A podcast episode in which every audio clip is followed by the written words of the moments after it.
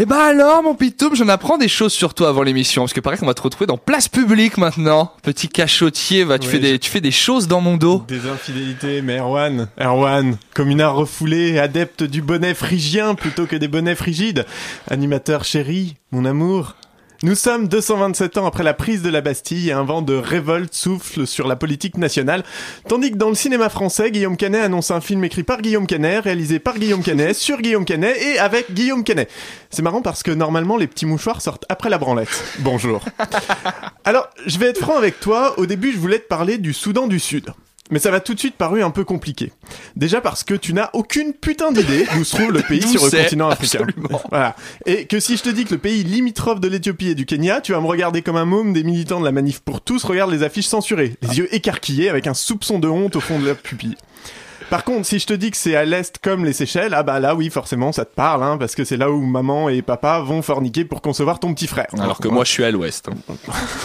Non, non, non. Et puis, en plus, je peux pas en causer parce que franchement, niveau jeu de mots, ça offre que peu de pistes pour la polade. Alors, certes, Soudan du Sud, ça débute une délicieuse allitération en D, parfaite pour dénoncer un début de génocide désastreux, mais à part flatter quelques oreilles d'initiés aux subtilités d'une langue agile, difficile de déconner sur le dit sujet.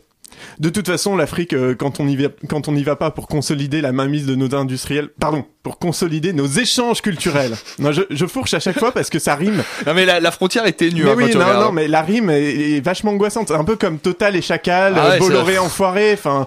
Des fois, on rip. Mais oui, du coup, devant cette notion, j'ai le même réflexe que face à une verge turgescente, je lapsus.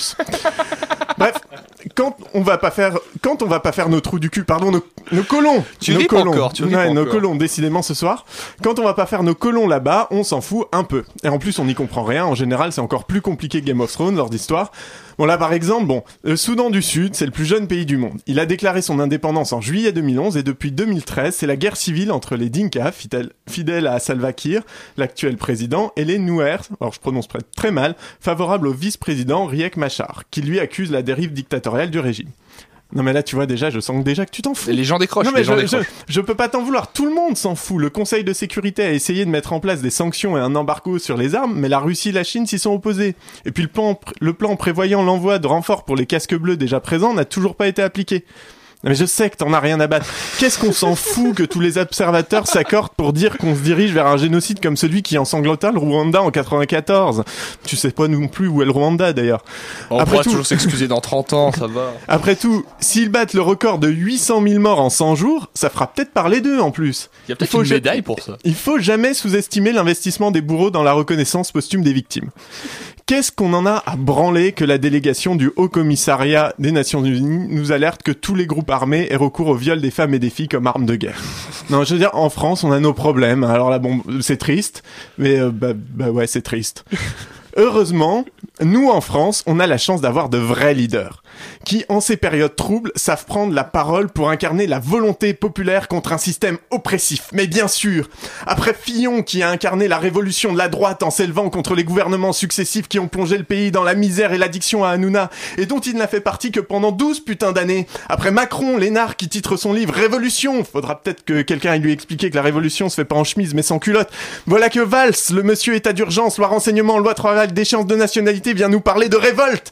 Tels trois mousques traîtres, les voilà lancés sur le chemin de la conquête du pouvoir, soi-disant au nom du peuple, oui. C'est bien sûr ça que nous voulons qu'ils aillent partout, en notre nom, le faire gagner parce que c'est leur projet libéral. Et vive la réputride, vive la rance Merci beaucoup. Pitoum, c'est déjà la fin de la matinale. Le temps pour moi de remercier tous ceux qui m'ont accompagné ce soir. Euh, Loïc, euh, et toi, Brice, et euh, Clémence aux chroniques, voilà. Mais aussi Paul-Henri à la réalisation, Marion et Elsa qui fête ses 23 ans aujourd'hui, c'est ce qu'on m'a dit.